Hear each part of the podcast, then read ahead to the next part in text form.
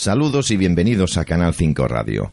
Después de haber indagado en cientos de artículos y noticias sobre una posible nueva era glacial, hemos determinado que es más que probable que ya estemos dentro de un ciclo que nos podría llevar a una era de enfriamiento global. Sin ir más lejos, el pasado invierno 2018-2019 en el suroeste de la península ibérica fue sensiblemente más largo de lo habitual.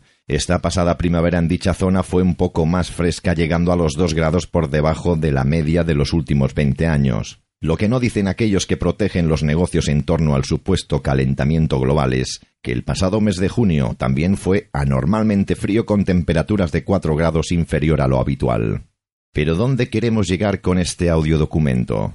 Aún no conocemos sinceramente por qué de esta información, lo que sí está claro es que debemos recopilar informaciones y ponerlas en su poder. Tras este documento sonoro, ustedes sacarán sus propias conclusiones y tendrán la última palabra.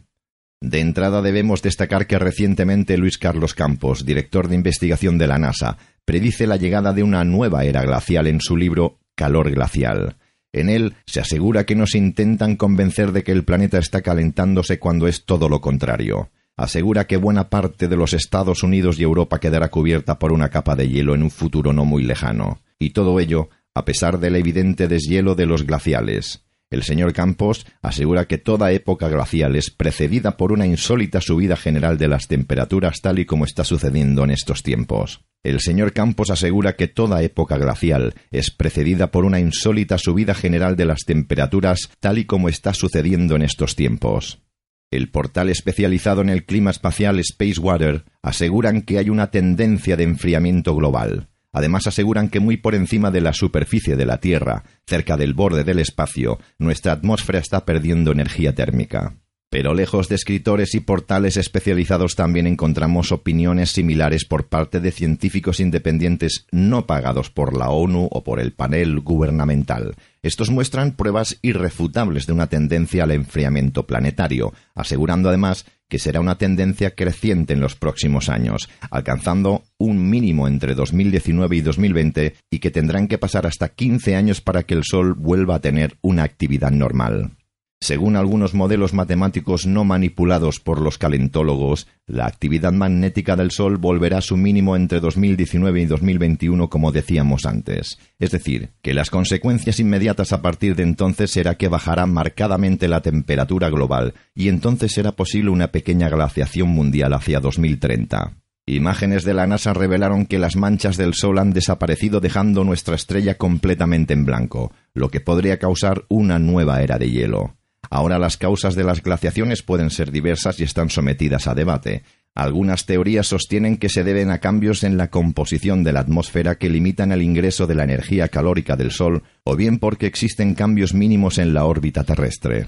Por otro lado, estos cambios de era pueden deberse al movimiento de las placas tectónicas. Si los continentes se aproximan cerrando espacios al océano, su interior se hace más seco y cálido, disminuyendo los márgenes de evaporación y cortando corrientes marinas tan importantes como la corriente del Golfo que ofrece una relativa bonanza climática al norte de Europa.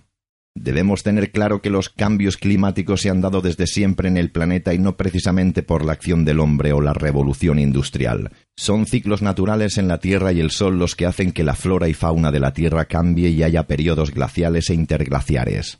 Así pues, son muchos los factores que intervienen en el clima del planeta, como decíamos. Por ello, aunque algunos científicos apuntan que el calentamiento global es responsabilidad exclusiva de los gases de efecto invernadero, no siempre depende de ello. La concentración de los mismos sigue subiendo con el paso de los años, pero no se ha incrementado la temperatura de una forma correlativa. Hay veranos más calientes, aunque no de forma consecutiva.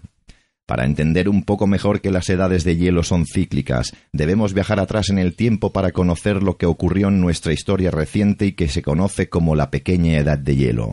Se trata de un periodo especialmente frío que vivió nuestro planeta entre aproximadamente los años 1550 y 1850.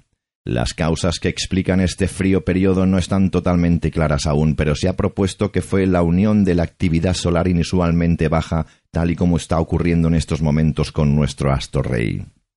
Mucho más reciente fue lo ocurrido en abril de 1815. Ocurrió en Indonesia, tras la erupción del volcán Tambora.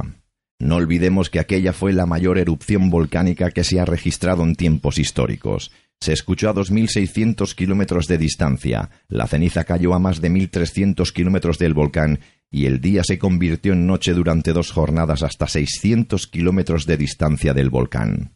Pero aquella erupción tuvo otro efecto, esta vez global. La emisión de cenizas y gases a la atmósfera fue de tal magnitud que afectó al clima terrestre durante dos años. 1816, el año siguiente a la erupción, se conoce como el año sin verano y es que las cenizas que llegaron a la atmósfera impidieron que los rayos solares penetraran hasta la superficie de la Tierra, lo que provocó que la temperatura bajara unos grados. Pero ese efecto de enfriamiento dura solo un tiempo, en este caso fueron dos años, es decir, muy alejado de los periodos de los que hablamos en una glaciación. Para terminar, quizás debamos prestar más atención a nuestro clima para detectar pequeños cambios que nos podrían indicar que nuestro futuro inmediato pasará por una época con temperaturas más bajas de lo normal. Pero la pregunta es si realmente este informe es cierto y vamos encaminados a una mini era glacial, ¿qué se inventarán los ecologistas y el IPCC para desmentir la realidad? ¿Cuál será su próximo negocio si les falla el plan del calentamiento global?